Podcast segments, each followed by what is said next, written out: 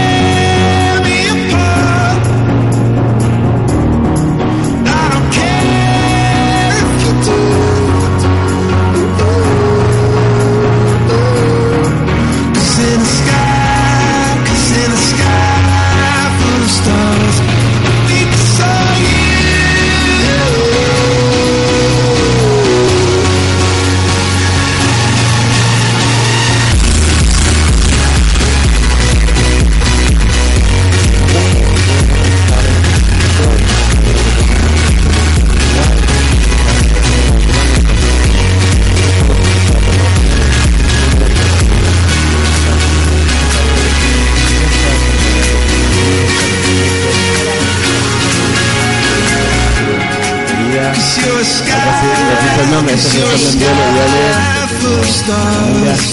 Acá, bueno, también está presentado, y de las violetas de cada uno tenemos a Manuela Beltrán.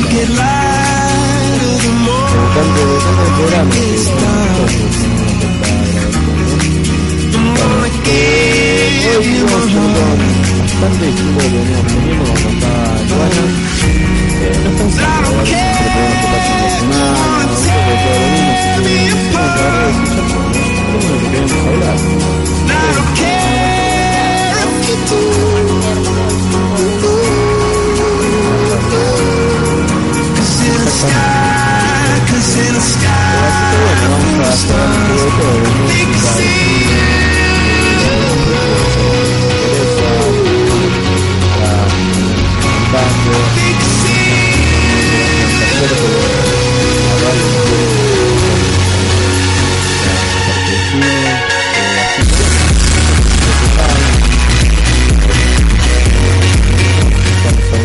musical y volvemos con Manuela.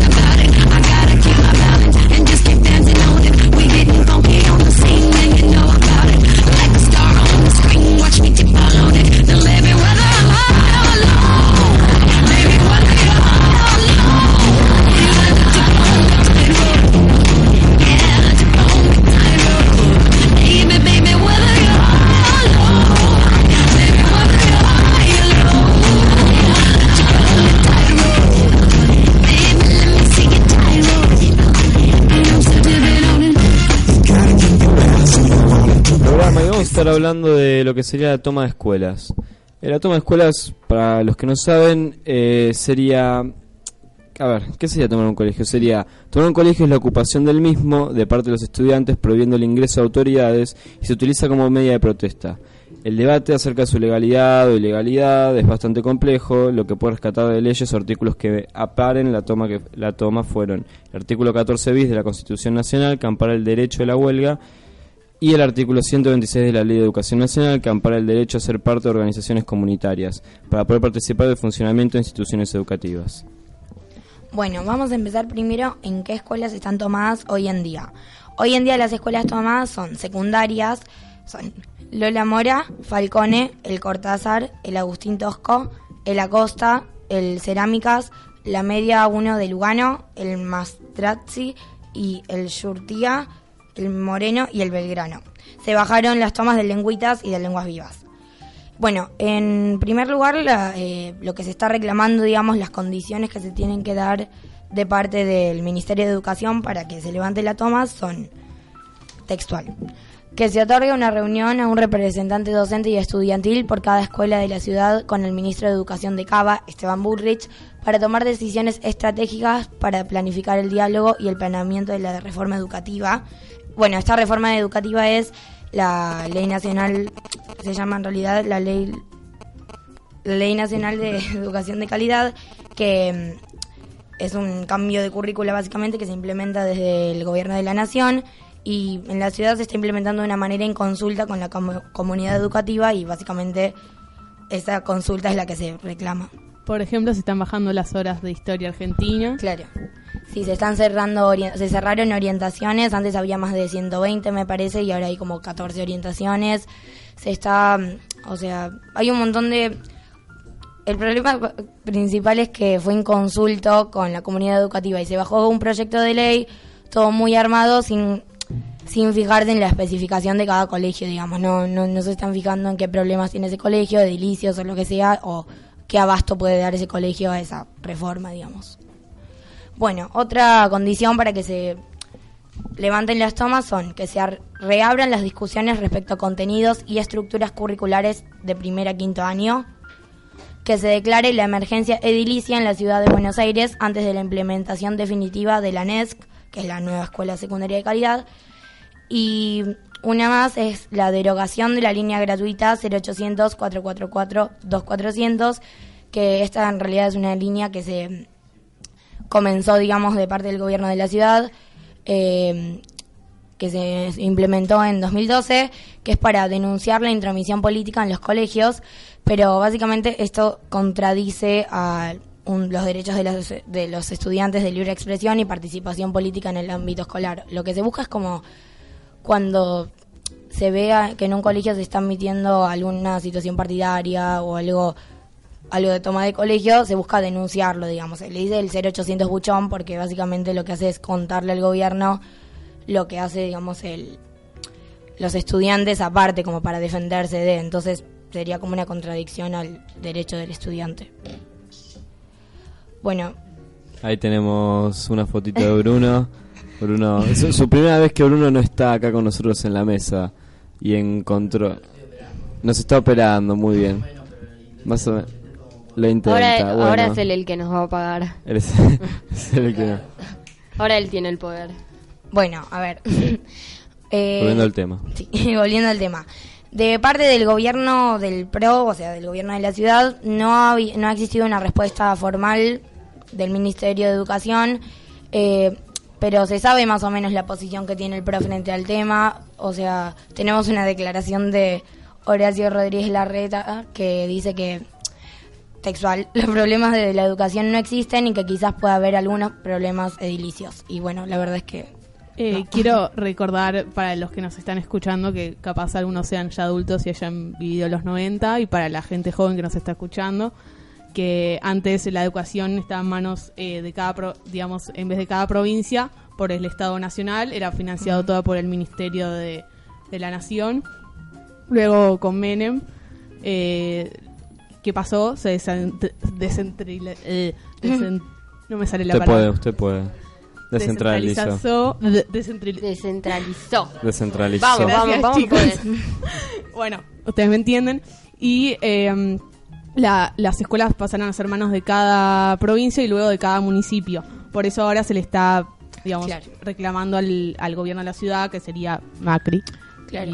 hasta el momento que pronto serán. Porque en realidad las, o sea, las reformas o el sistema en general de la educación se baja del Ministerio de Educación Nacional pero después depende de cada provincia, bueno, en caso de la capital federal, de cómo se implementan estas, digamos, bajadas de línea que hace el Estado Nacional.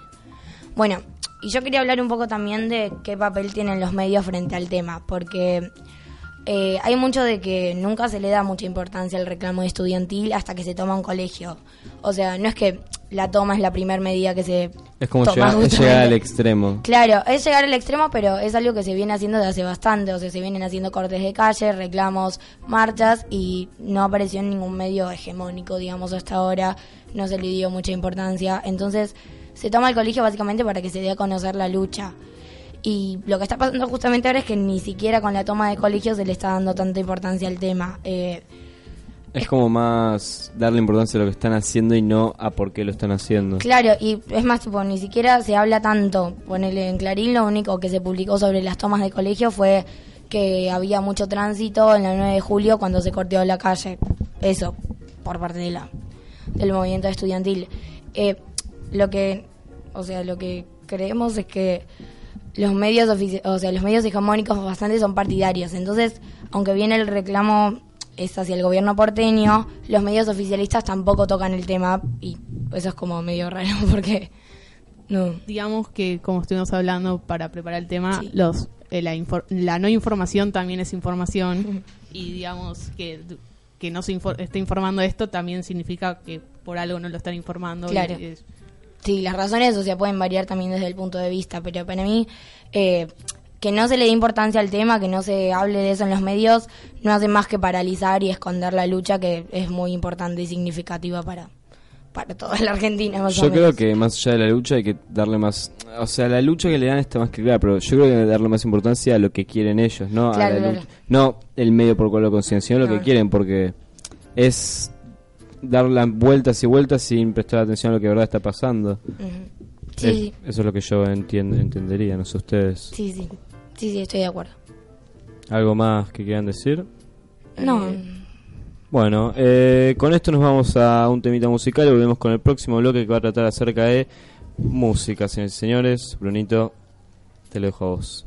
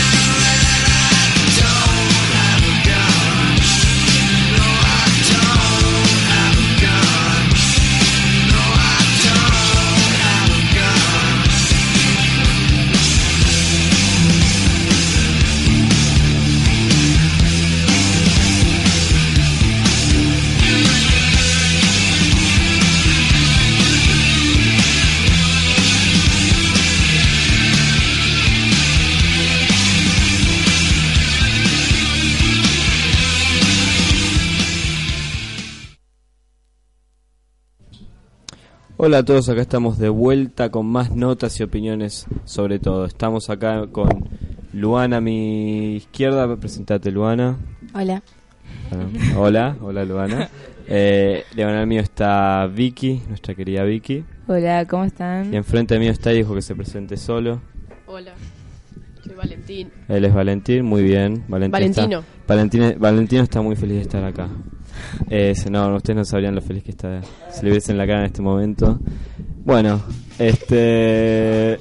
Acá Vi- Violeta llevándola a Valentín. Bueno, sigamos con el programa, sigamos con el programa. Bueno, eh, nos vamos a pasar de la toma de escuelas a lo que sería la música. El programa pasado tratamos un género bastante subversivo, controversial, por así decir, que fue el punk. Un género que yo amo y lo llevo en el corazón, pero no me voy a ir por las ramas. Pero hoy nuestra querida Luana y Vicky nos trajeron un poco sobre otro género, el grunge, y nos van a contar un poco sobre el mismo. Bueno, eh, el grunge, grunge, como se Bueno, pronuncie, Disculpen No, mi pronunciación. Bien. es un subgénero del rock alternativo que está influido por el punk, tema que estamos hablando del programa pasado. Es un género que surgió a fines de la década de los 80, en- principalmente en Norteamérica.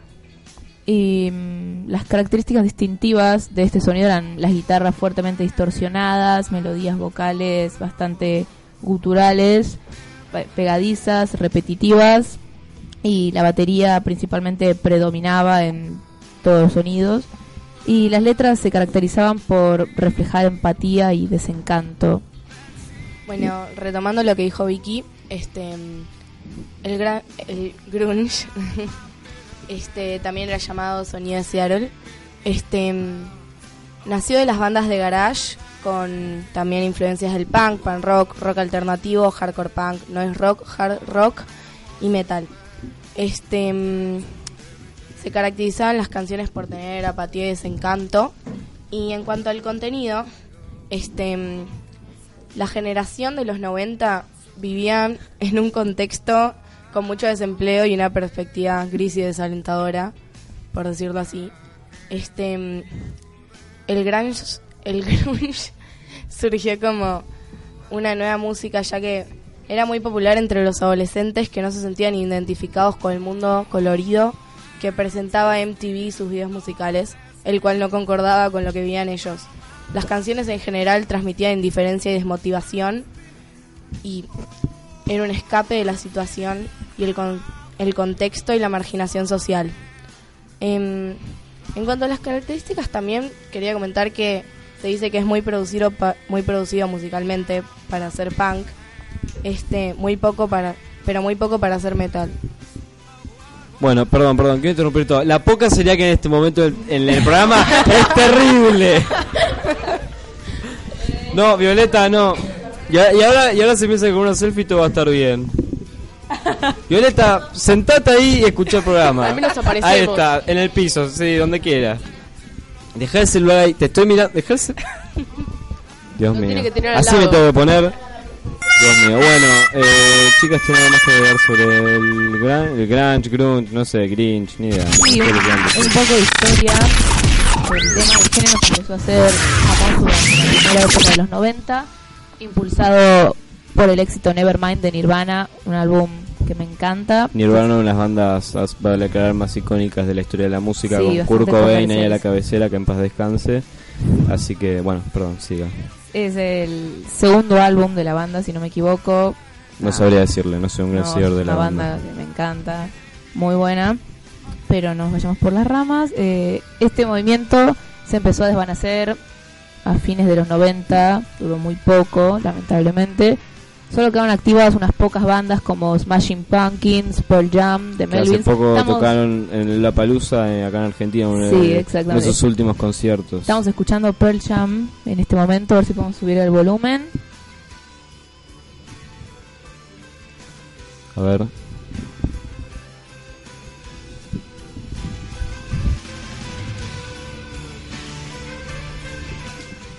Ahí teníamos Pro Jam, bueno, una banda que no mencionamos, me parece. No, sí, sí. Ah, la mencionamos, La bueno. mencionamos.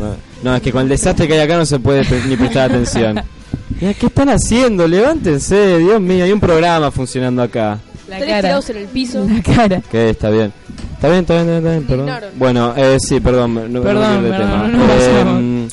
Bueno, pero ya otra banda también, como decíamos. Estamos escuchando la canción. Black de Pearl Jam y continuando entre otras bandas Smashing Camp Pumpkins que estaba perdón disculpa Bueno, no la confundan a Vicky, no me por favor. confundan por favor Em, nada algo último para decir de la influencia del grunge fue lo que posteriormente le dio el desarrollo al rock que conocemos hoy en día Así que bueno, podemos decir que... ah, perdón, ¿ibas a decir algo, Luana? ¿Te interrumpí? Bueno, está bien, me parece bien.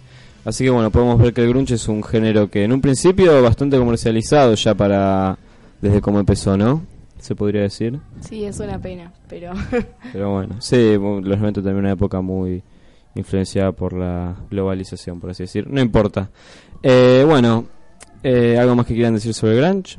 Bueno, pasando a lo que sería la segunda parte de la columna musical. Decidí que mm, quiero no quiero hablar sobre un género, no quiero hablar sobre un tema especial, quiero hablar sobre una inquietud que yo tengo hace bastante tiempo, que es el ¿qué es escuchar música buena o mala? ¿Qué, qué es ponerle ese adjetivo a la palabra música? Yo escucho, bueno, yo escucho música muy variada, ante todo, escucho punk, no sé qué escuchan ustedes acá, por ejemplo. Por ejemplo, vos, Vicky, ¿qué escuchás? Eh, Música belga, me acuerdo que escuchaba. no no, no, bueno, no, no. Luana, vos señora sos- Luana Luana, vos escuchabas música belga, ¿no? hace cargo de música música celta, casi. Eso. Música celta, por ejemplo, un género que yo no tenía idea. Vos, por ejemplo, Vicky, Eh, bastante grunge principalmente y rock nacional también Bueno. me gusta. yo también. Ahí Bruno, Bueno. ahí a Bruno le gusta el jazz, muy bien. La música clásica por allá, el nuevo integrante, ese, ese, te tengo acá, eh, te llevo acá, Santi, en el corazón, por si, porque ustedes no pueden ver. Y vos, Valentino, que escuchas un poco de todo. Sí, más o menos. No Más sé, o menos. Red Hot Chili Peppers, sí. Los Red Hot Chili Peppers, ahí está, altísima banda, sí, la verdad que Bruno la, le gusta mucho esa banda. Bueno, yo escucho, como decía, escucho mucho punk, mucho punk. Es un género que hoy en día la gente, ¿cómo, cómo, es, cómo ponerlo en palabras? No voy a decir lo odia, pero no lo aprecia y le tiene bastante poco respeto. Como por ejemplo Bruno, a Bruno no le gusta para nada el punk. No, le- le- obviamente Bruno, Bruno no estoy diciendo que no le tengas respeto, aunque sea otra cosa lo que me hayas dicho, pero bueno, eh, volviendo al tema, lo que, a lo que quiero llegar con esto es cómo la gente se pone en la posición de escucho música buena, escucho, escucho música mala. Estoy harto que la gente me diga, escuchar ese tipo de música es una mierda lo que escuchás. ¿Cómo vas a escuchar eso? O sea, no, no, te- no me pasa por la cabeza escuchar eso. Escuchar música de gente que le dan ganas de romper todo. Me parece algo de persona estúpida, no sé qué dirán ustedes. Pero bueno, perdón por tantas palabras. Eh, la gente no escucha lo que dice Bruno. La gente no escucha lo que dice Bruno, tiene razón. Ya lo sabemos. ya. Eh, bueno, ¿qué más? Eh, no, No, no se la verdad que me gustaría, me gustaría, me gustaría llegar al punto de decir, la verdad que, ¿qué es la música buena o mala? La, la música no se puede definir. Yo si me siento y apoyo, yo si me siento, en- me, tiro en mi cama a escuchar música, o vengo escuchando música, ¿por qué tengo que escuchar algo que a la gente le guste? ¿Por qué no puedo escuchar lo que a mí me guste sin que a mí me digan, che, qué música de mierda que escuchas, che, qué música aburrida, che, qué música poco movida, por qué música anticuada, por ejemplo? Allá ya me decían que eh, Santi escuchaba música clásica, por ejemplo. ¿Qué tiene? Por ahí que te dicen, ah, es música anticuada. eh, no, loco, el que escucha música clásica, que escuche música clásica. Yo que escucho punk, escucho punk, loco. El- yo tengo la libertad de hacer lo que quiera y estoy harto que la gente califique la música como buena o mala. Así que, mi opinión, todos los que digan eso se pueden ir a la mierda. Y con eso nos vamos al próximo tema musical y volvemos con hablando sobre los reality shows y programas así. Así que, Bruno, te lo dejo a vos.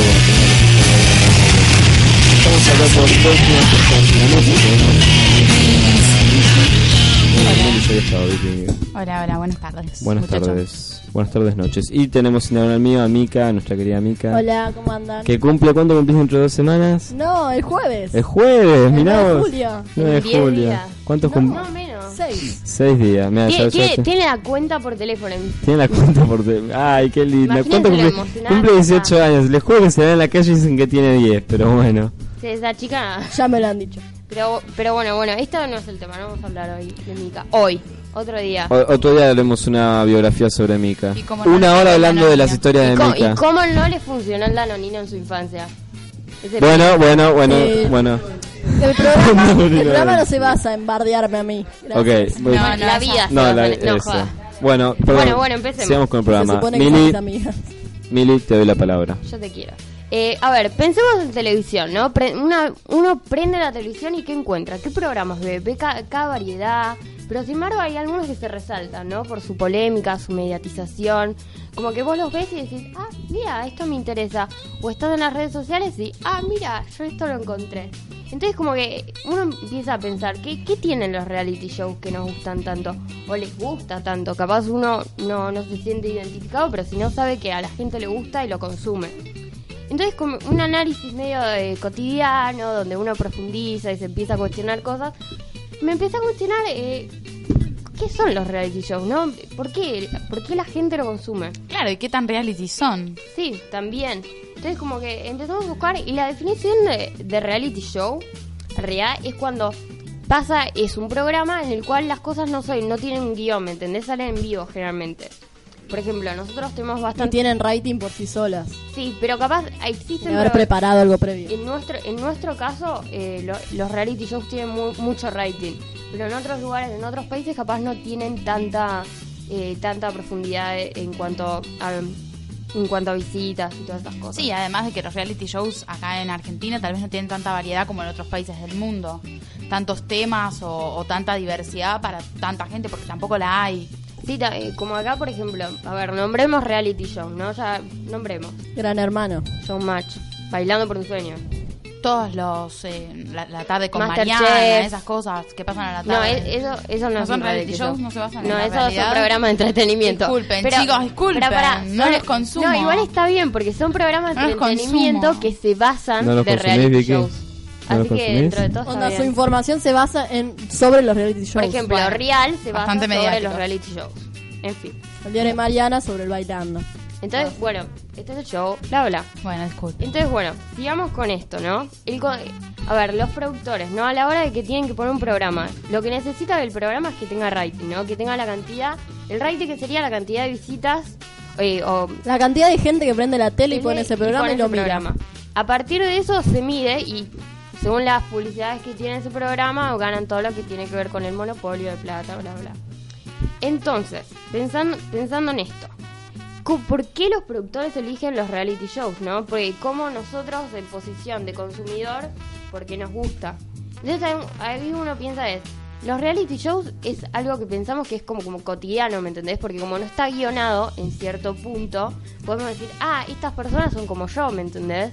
Ellos, ellos hacen su trabajo, van bla, y hacen todas sus cosas, montan todo el show, etcétera. Pero sin embargo, en parte está guionado. Ellos se hacen personajes.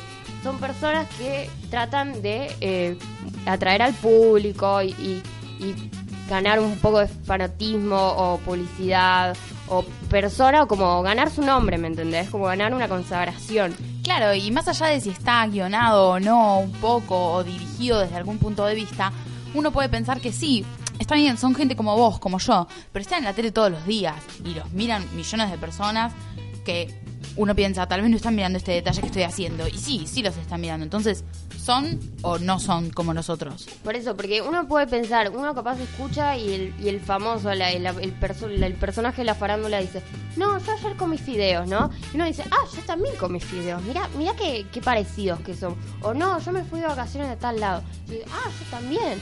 Viste como que hay como una igualdad que uno lo hace sentir parte, pero sin embargo, a la hora, si lo profundizamos, no, no somos, no somos parte. Y, y es que me, me parece que en realidad esa realidad de la que vos estás hablando es la, la realidad que convoca al espectador, la que lo hace seguir mirando y seguir buscando esa convocatoria que tiene en un principio para el resto del programa. Y tal vez después, con el tiempo, eso se va desvirtuando. Sí, eh, totalmente. Y, y es más, yo creo de que lo que hace que haya una gran convocación es también la media- mediatización que tiene. El hecho de que mucha gente lo vea te invita a vos que, que, lo, que lo veas también, que lo consumas.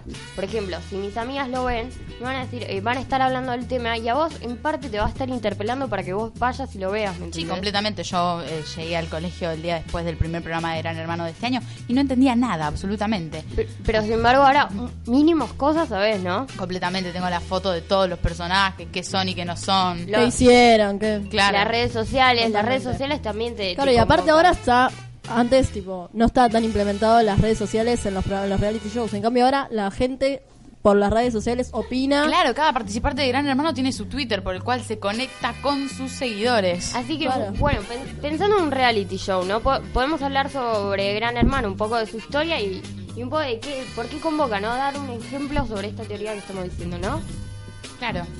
Así de que, bueno, Hermano. comenzamos con la historia de Gran Hermano. Gran Hermano, eh, la idea nace el 4 de septiembre de 1997 en una productora que eh, es que es una manera independiente, pero está asociada con Endemol, que es una, una multinacional, ¿no? Está en todas partes. Pues consume un montón de programas y un montón de programas de la Argentina son parte de esta productora.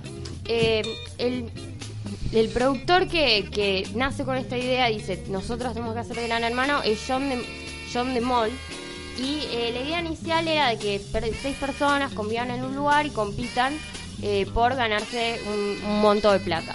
To- toda esta idea no solo nace porque él está en la cama y dice, ah, bueno, me pintó hacer esto, sino que se fue influyendo por diferentes programas o libros que le, fueron interesando. Un libro eh, que fue principalmente el que le dio la gran idea fue eh, 1984 de George Orwell. Ese libro se basa... eh, Introduce más bien el nombre de Gran Hermano en el libro. Sí, principalmente. Eh, bueno, eh, Te interrumpí. ¿querés No, no, no, bueno, lo cuento. Sí, el libro relata una sociedad de 1984 que habla sobre el comunismo y la opinión de George Orwell, es un, George Orwell es un, un anarquista, perdón, y relatan a una sociedad que vive toda encerrada como unas especies de, ¿cómo decirlo? De habitaciones. de que solo hay teles. que solo hay teles donde se ve la cara de un de una persona que es conocida como Gran Hermano. Sí. Y Gran Hermano lo que hace es observarte como para que vos te sientas, ¿cómo decirlo? Es como, es como una, es una sociedad sí. futurística que controla todo lo que haces y te está mirando todo el tiempo. Es más, eh, como se trata, eh, se llama Big Brother, y que sería Gran Hermano en español, y finalmente es- eh, este, este, esta persona es como un omnipresente, está en todos lados, es como una forma de Dios, pero de la tecnología. Claro, tiene que ver con los ojos que todo lo ven, digamos. Sí. Como esa omnipresencia que en su momento mucha todo lo gente que cree hace tiene está Dios grabado, y ahora la tiene la tecnología. Eh, entonces también eh, otro programa se basaron fue un programa en TV de Real World que se basaba en grabar personas anónimas y ver sus actitudes y cómo se comportaban y también que a partir de eso se veían un montón de conflictos y veían que a la gente le gustaba, ¿no? Que le atraía todo, todo ese morbo, toda esa pelea, toda esa lucha que parece un- parte un poco de la cotidianidad, ¿no? Entonces, bueno, volvamos ahora al Gran Hermano Argentina, el local que comenzó el 10 de marzo de En el 2001, 2001. ¿no? ¿Cómo, cómo, cómo fue, Mica? ¿Cómo, ¿Cómo empezó? Empezó con Soledad Silveira. Sí, haciendo que entren a la casa y. Onda. Bueno, empezó, eh, empezó en el 2001, eh, las primeras tres ediciones fueron con Soledad Silveira. Tuvieron un montón de rating, algo que ahora creo que ni se puede imaginar, que fue entre 29.7, que equivale a más de 3, 3 millones de personas. Y en ese momento era un montón de En ese momento gente. Era un montón de gente. Y además, piensen, en ese momento no existía casi nada la explotación en las redes sociales. Entonces, la tele era como el lugar de encuentro, el lugar de satisfacción. Entonces, bueno, empezamos después, otras tres ediciones fueron por Jorge, por Jorge Real. Pero en el 2011 él decidió abandonar luego su divorcio y cómo se había dado cuenta que Gran Hermano ya no estaba teniendo el éxito que antes se decía.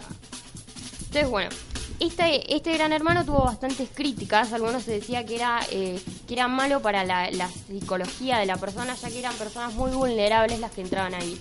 Cosa que era como poner en un, en un 40 metros cuadrados a seis personas durante 120 días era algo bastante inhumano o no sano, entonces como que se cuestionaba mucho y hubo una gran polémica durante los primeros Que comienzos. además pasaron a ser más de seis personas. sí, después se Si fueron mal no me acuerdo, yo era muy chica, pero si mal no me acuerdo, habían. Yo no recuerdo. 10. Yo me acuerdo a partir de que ganó Cristian U. De ahí recu- tipo. No, un poquito tengo- antes, un no, poquito yo no me antes, acuerdo más. 2011. El de 2000. Sí, y el, el 2008. El de 2008, el beso del osito y bla, bla, bla. No, pero el de Cristian U fue 2011. Bueno, tampoco veo que no te interese mucho el tema que digamos con lo que No, decís, bueno, porque la verdad soy que de temática bastante- general. No, se, informó bastante para el programa, ¿no? Esto. Pero bueno, entonces eh, a todo esto en cada edición hubo bastantes personajes polémicos, ¿no? Que capaz Que para- hoy en día siguen siendo. sí, o sea, gracias a Gran Hermano pasaron a ser famosos. Sí, que A esa. son muy conocidos, o como capaz algunos que desaparecieron, capaz tuvieron mucha polémica en años anteriores, pero sin embargo no, no los conocemos. Bueno, el primero es Gastón Tres- Trezeguet, Trezeguet. Que es ahora panelista de diferentes programas de Chimentos, también está En Gran Hermano, hoy eh, en el Gran Hermano 2015 está como panelista. panelista, también estuvo en AM hace unos años anteriores, y él básicamente fue una gran polémica de la primera generación. Ya que se. Se, pro- se, progra- Se proclamó se proclamó eh, homosexual. Y en ese momento era algo bastante tabú, no se, no se, no se hablaba mucho, entonces como que era una gran, wow, mira lo, lo que está pasando. Y también generó bastantes declaraciones acerca de la droga, que tampoco en ese momento era tan abierto. Como hoy en día. Sí. Y, pero bueno, y también se comprometió con una mujer y como que armaron toda esa historia de amor, pero bueno, que al final no terminó dando frutos. Eh, otra mujer Qué fue... decepcionada que lo dijo. Le, le- le tenía, le veía futuro a esa relación. Sí, le, le- le tenía muchas ganas. Pero bueno, Ah, la tiró. Después estaba Tamara Paganini, que era una mujer muy bella, que todo el mundo amaba, pero que después tuvo una serie de fotos eh, bastante sexuales que salieron por las redes sociales. Que eh, algo está pasando acá. Veo mucha gente riéndose. Sí, hay mucho. Otra vez. Violeta, Otra vez ¿no ve? Memorias, Violeta, y, me- memorias y recuerdos de Gran Hermano surgen. van. Bueno, la tercera generación fue en el año 2003. y eh, eh, Que de- ganó Viviana Colmero. sí, con- Colmenero. perdón. Ahí está.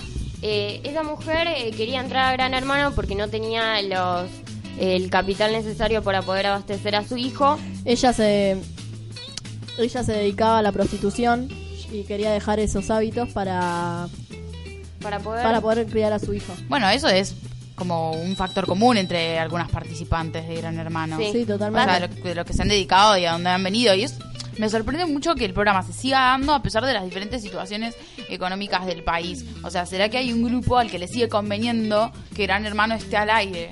Es que para mí si Gran Hermano no sus habitantes no tendrían esos esas Esas realidades. re- realidades, no sería Gran Hermano. Como la gente no lo no, no llamaría tanto el nombre Gran Hermano y las historias de esos de los participantes. Claro, claro. Sí, yo creo que es, es feo decirlo, pero las historias fuertes garpan en la televisión argentina. Es algo que la gente lo consume, le gusta. Ya le sean verdad o mentira, ¿no? Sí. Bueno, Nunca justamente por eso hoy en día Gran Hermano es como un conjunto de personas en la casa que pasan historias fuertes nada más. al Por parecer. eso eh, hay gente reaccionando, eh, peleándose. Y, pero bueno, justo hablando de eso, ahora últimamente en, el- este en esta temporada hay historias bastante fuertes, ¿no? Claro, está Francisco Delgado, que es, es el supuesto padre del hijo de, de Gisela Bernal, que era el que estaba casado con Ariel Diwan, que tuvieron un hijo. No puedo creerlo, Dios mío. Estoy impresionado. No, fue, fue algo bastante polémico que para gente que consume espectáculos como nosotras es algo bastante relevante, así que por favor no juzguen. Bueno, eh, vamos a otro temita musical y volvemos con Ah, bueno, está bien, va- vamos, dale, Bruno, Vamos. vamos, dale.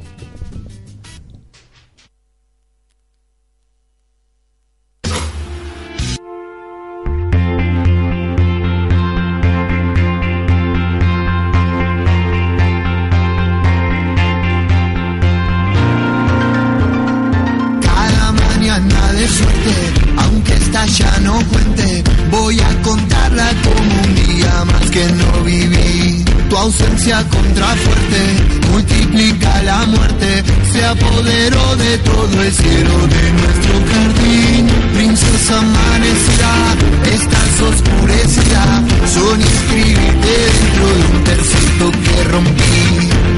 Pintate tus colores, te pido que no llores, que no te olvides de todo lo que nos hizo así y así. Me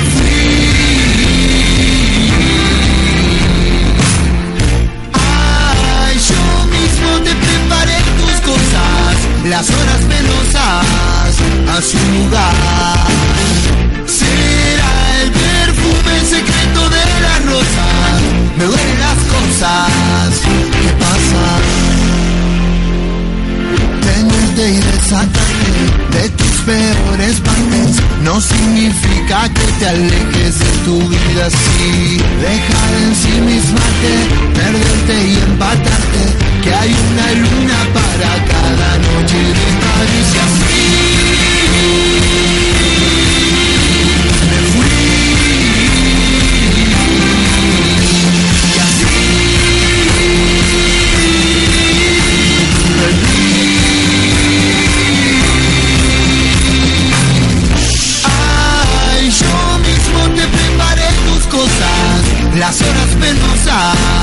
A su lugar. Me faltaron tus mañanas caprichosas, me duelen las cosas que pasan. Ay, yo mismo me preparé. Disculpen, disculpen. Estamos de vuelta con otro bloque. Perdón, es que acá en la producción tenemos un par de inconvenientes con uno de nuestro. con Vini. ¿Todo bien? Tranqui. Inconvenientes es un Inconveniente. poco oh, operación técnica acá. No, los nombramos bien. Bruno, vos estás a- estabas acá antes. Así que no te, tampoco ahora sos productor técnico profesional. Lo nombrabas bien. tú- Tenés razón, tenés razón. Todavía me falta. Bueno, eh, pasamos de todo hablar de este reality show, de esta, de todo esto y vamos a hablar de. Primero voy a presentar al nuevo integrante de la radio y el próximo encargado del periodismo en la ciudad que se llama Santiago Nino. Santiago, ahí está, ahí Bueno. escuchan su voz. Yo creo que merece unos aplausos. Creo que merece unos aplausos. Ahí tenemos los aplausos para Santiago. Muy bien, Santiago. Yo te aplaudo igual mentalmente, así que no te preocupes. Eh, bueno, Santiago, contanos. Nos vas a contar un toque sobre cine. ¿Qué Sí. nos puedes decir sobre Hablemos esto? un poco de Bela Lugosi. Em, bueno, hablemos de Bela Lugosi, que nació el 20 de octubre de 1882. ¿Quién era Bela Lugosi Era un para...? actor, hombre, avi- avisó, era un hombre, por si las dudas. Y él nació como Bela Fernek de Soblasco. Muy bien, eso es pronunciación. Aplausos, Bruno. Aprendí, aprendí. Creo que unos- Ahí está. Tranquilo, ya vamos a esos nombres. Eh, él toda su vida quiso eh, estudiar teatro, pero su padre tuvo, le jugó en contra mucho a su padre porque era un banquero y él quería que, Que tome sus pasos. Bueno, él em, a los 12 años pierde a su padre y eso le da como una salida a sus sueños ¿El papá desde que se muere o de que se va? Desde que se muere. Desde que se muere. Se muere y él, bueno, No, tiene no, de que se muere, de que se muere por eso. ¿No se sabe? No se sabe. Eh, eh, tiempo Bueno, de hace mucho hace no se mucho- sabe. Claro, no, no, no se Bueno. sabe, no era famoso. Se, ni se nada. murió, punto. Bueno, él empezó a trabajar en condiciones muy duras, fue minero por mucho tiempo para mantener a la familia y luego él viajó a Alemania para conseguir empleo. Él protagonizó de Jesucristo en el teatro, de Hamlet. eh, Drácula. Drácula. Bueno, Y ya llega a es llegar. futuro. Tranquila, Viole, tranquila. Estamos en- en cuando él era muy joven. Hablemos de cuando él tenía 20 años, más o menos. Estamos escuchando el lado del el lado de los cisnes. Bueno, eh, él luego eh, protagonizó Hamlet y Romeo, yo ya lo dije creo. Bueno, después viajó a Estados Unidos y en 1923 protagonizó su primera película que se llamó The Silent Command, el, el, comanda- el comando en silencio, algo así, de 1923. De ahí, bueno, le surgieron nuevas posibilidades. Básicamente, él no sabía nada de inglés. Él se manejaba aprendiéndose el diálogo de memoria. Él era, no sé si ya Sí, lo dijiste. ¿de dónde Él era húngaro. Él era Ah. húngaro, ok. Bueno. Con ese nombre, sí, menos mal. Y eh, era obvio que iba a ser. Bueno, él antes había participado en la guerra y le dejaron una herida bastante grave en la pierna izquierda, en lo cual esa herida no iba a sanar eh, nunca. Le va a acompañar para el resto de su vida. Bueno, él luego, en 1931, le surge la gran oportunidad de su vida, Drácula. Ahí está bien. El primer Drácula. Ahí sí. El primer Drácula, El primer. Drácula, obvio. El primero eh, es el que se nos viene a la mente, es el look. Es y- el que lo lanzó a la fama, digamos. Claro, y es el personaje que lo lanzó a la fama. Bueno.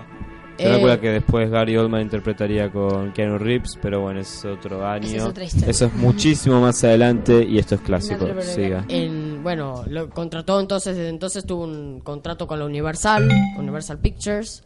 Eh, le ofrecieron un gran papel, Frankenstein, para interpretar el doctor Frankenstein. Pero él lo rechazó. Luego le ofrecieron interpretar al monstruo de Frankenstein. Pero se, se dice que él lo, lo rechazó ese papel porque tenía estaba lleno de maquillaje, estaba no, No tenía ningún diálogo y decía que bueno, él se creía el re lindo y qué sé yo, él A era lo como- gótico iba, ¿no? Como que Sí. era más.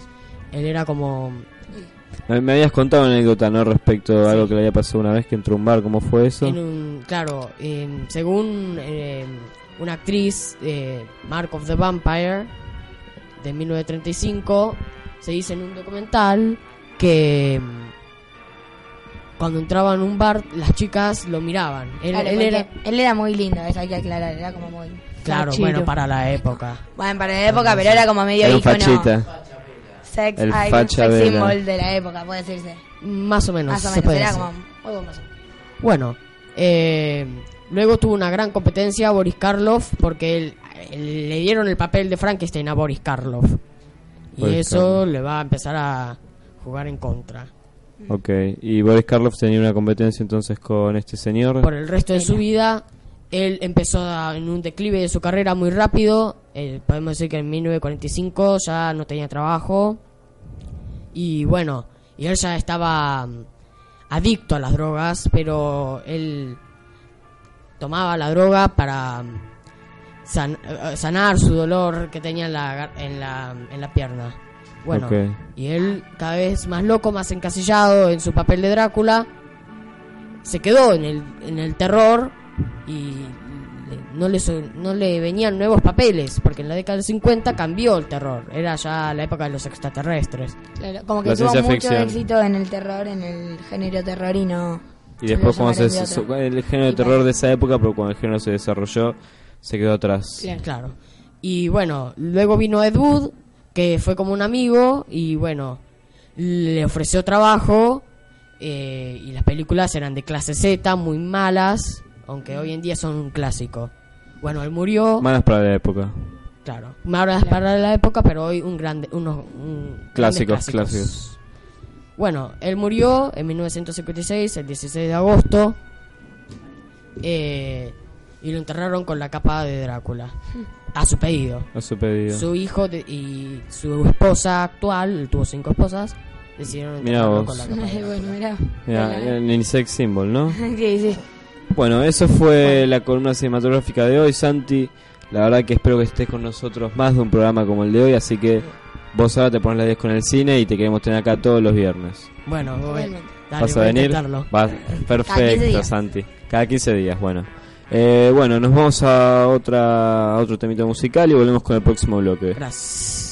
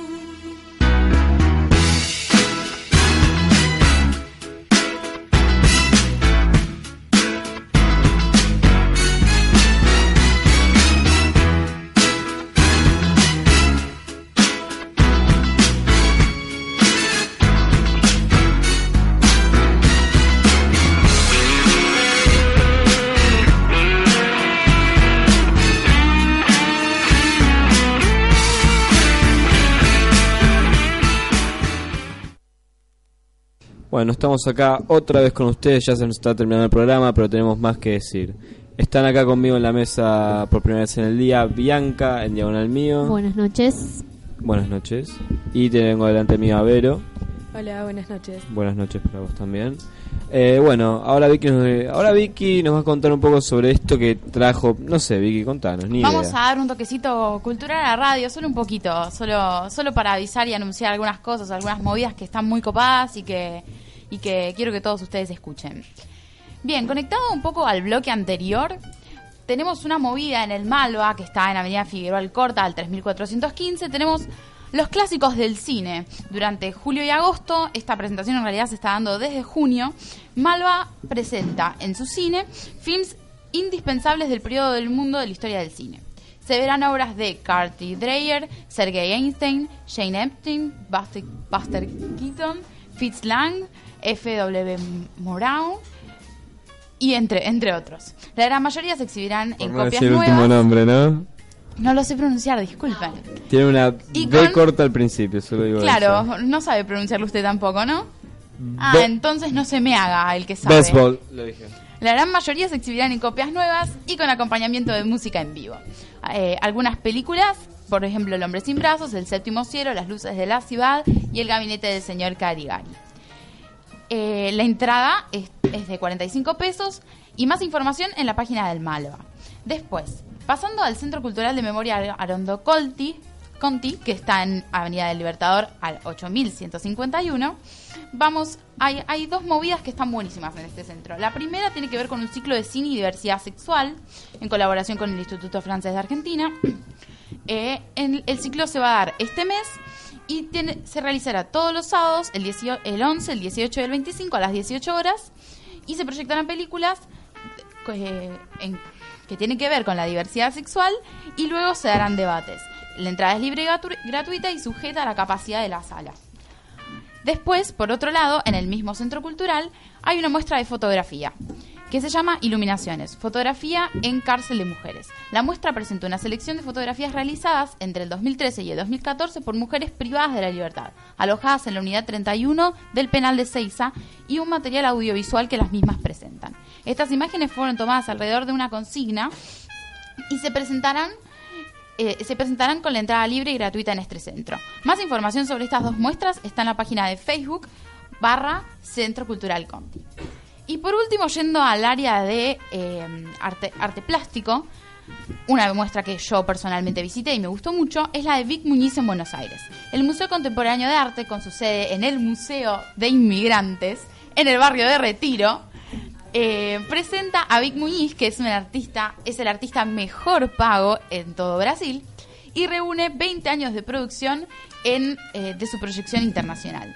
Las obras respectivas que este, que este artista va a presentar son The Best of My Life, eh, imágenes de basura, después de Warhol, equivalentes, entre otras. Con materiales poco convencionales y perecederos como chocolate, mantequilla de maní, polvo, sal, azúcar, así como otras obras de algunos alimentos o desechos electrónicos o industriales. No se comen las obras de Big Muñiz, sabe, sabe que no se comen. Bruno Pero, a hacer pero fila para tientan, las sabe, obras. sabe que tientan, sabe que Muy tientan. bueno el museo, eh, muy bueno. Y algunas Ahí impresionan, tenés, ahí está algunas Mica. impresionan. Hay una eh, donde está hecho el, ¿cómo se le dice? El planiferio, hecho de eh, elementos electrónicos como teclados o computadoras. Está todo muy puesto, muy bien puesto y la verdad que la muestra está buenísima. Además de que está en el Museo de Inmigrantes, que es un muy lindo museo. Pero volviendo al tema, todavía quedan 73 días para la visita a Vic Muñiz porque esta muestra es solo temporal. Y más información en la página untref.edu.ar barra muntref barra Vic Muñiz. Así que terminando con esto y pasando a la sección deportiva, las dejo a las muchachas. Se puso la, perdón, se puso la 10 sola, puedo ver, así que... Bueno, perdón, sí, chicas, sigan. Bueno, vamos a hablar un poco de, de fútbol y de la, de la final de la Copa América que se viene este sábado 4 a las 17, que van a jugar Chile y bueno Argentina eh, en estadio en el Estadio Nacional de Santiago. Y Sandro Risi, el árbitro que, que viene a dirigir el último y, el, el polémico partido de, Chile-Uruguay, va a ser el encargado de, de dirigir eh, este partido el, el sábado.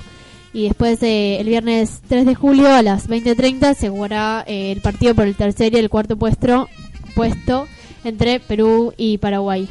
Vero, contanos un poquito acerca de los equipos, ¿no? Eh, bien, se sabe que Chile no tiene ninguna Copa América, en cambio Argentina tiene 14.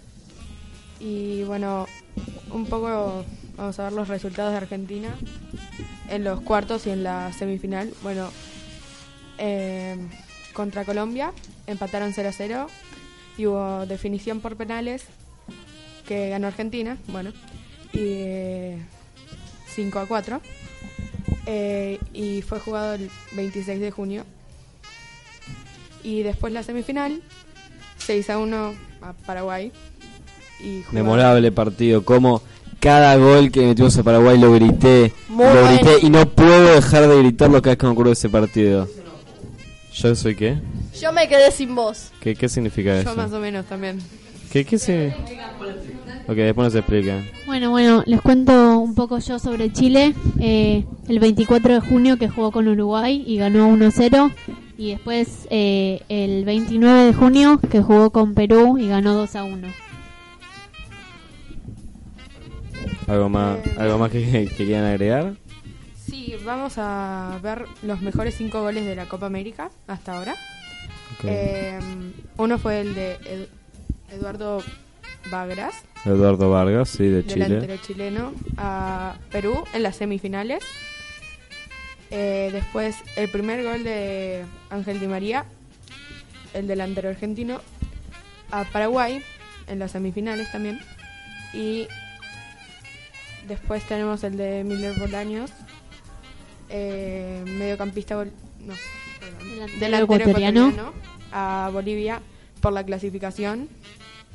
Eh, después tenemos a. Uy, muy difícil este nombre. Slemberdalense, mediocampista A ver, boliviano. A ver, a ver, a ver, déjame intentarlo. Tenemos a Svenberg Dalense, mediocampista boliviano. Tenemos todos nombres muy complicados. Algo Sí. así, algo así. Mediocampista boliviano eh, que hizo Mica, el gol, salí acá. que hizo el, el gol a Ecuador por la clasificación.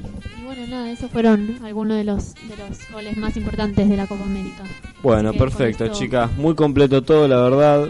Las felicito. La verdad que se pusieron la gracias. 10 en un tema que generalmente nunca está completo y que sale así nomás. Así que las felicito. Vamos a Argentina mañana. Muy bien, eso escuchar. Bueno, señores, esto fue todo por hoy. Yo me voy a presentar porque no me presenté en todo el programa. Y puede estar otra vez diciendo quién, quién, quién, so- quién es este pibe que está acá. Mi nombre es Gastón Pinedo, el Pini Pinedo, para acá me carga. No se puede hacer un programa. Me pone en rojo, no lo puedo creer. Estoy como un tomate. Bueno, nada, eh, primer día como conductor, primer y no, sé si- y no creo que último día como conductor del programa. eh, así que bueno, me despido de ustedes, gente. Hoy fuimos un montón en el taller, la verdad que me alegro mucho por eso. Los dejo, fuimos un montón. Bueno, bueno, los dejo por allá, disfruten de su cena y nos vemos dentro de 15 días. Vamos a Argentina.